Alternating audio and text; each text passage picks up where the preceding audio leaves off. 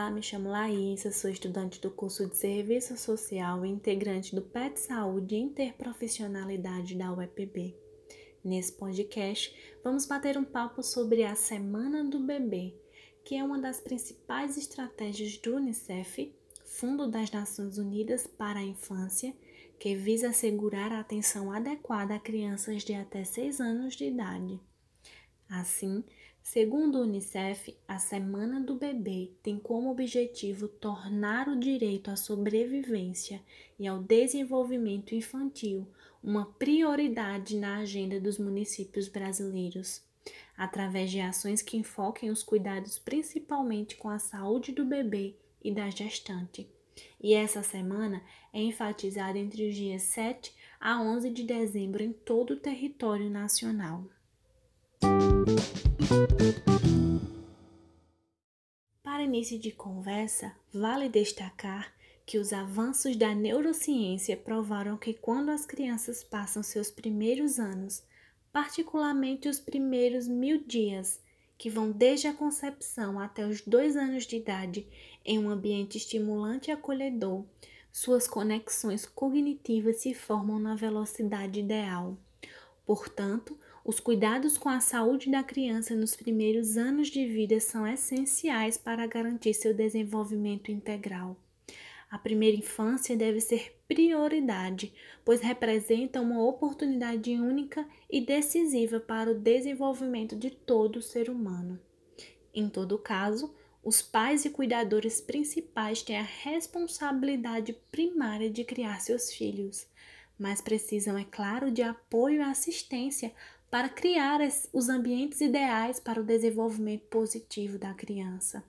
Por isso, de acordo com a nossa legislação, desde a gestação, os pais e o bebê possuem direitos que são ofertados por meio de políticas públicas e através do nosso Sistema Único de Saúde, o SUS.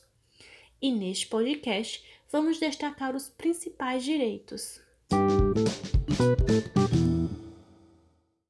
A gestante possui direitos que vão desde o pré-natal de qualidade, com o cartão da gestante, onde são registradas todas as informações sobre o estado de saúde da mãe, o desenvolvimento da gestação e os resultados dos exames, o direito ao parto humanizado e a assistência ao recém-nascido e a essa mãe no pós-parto Possui também direitos trabalhistas que regulamentam o vínculo de trabalho da gestante com o patrão ou com a empresa em que ela está empregada, garantindo a manutenção do emprego.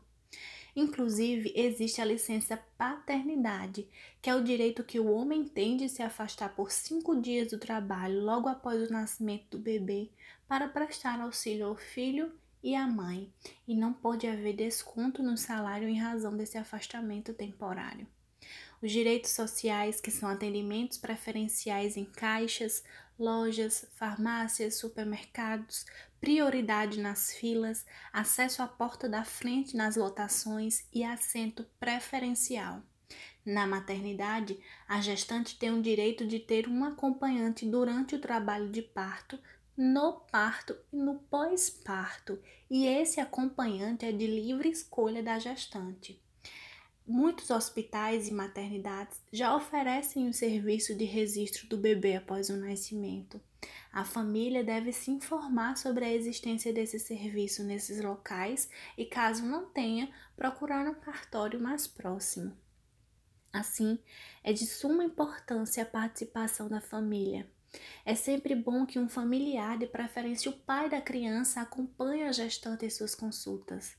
A família deve ser envolvida com os assuntos ligados à gravidez, apoiando a preparação dessa mãe para o parto e cuidar do recém-nascido, ajudando a garantir que essa mãe possa descansar e amamentar o bebê exclusivamente com leite materno até os seus seis meses de idade.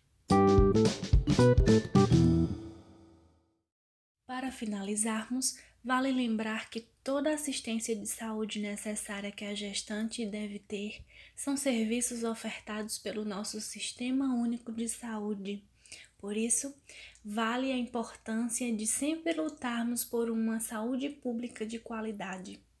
Em caso de mais dúvidas sobre a gestação, procure a unidade básica de saúde mais próxima de sua casa. Esse foi mais um podcast do canal A Voz do Cinza, composto por alunos e professores da UEPB, em conjunto com profissionais dos serviços de saúde.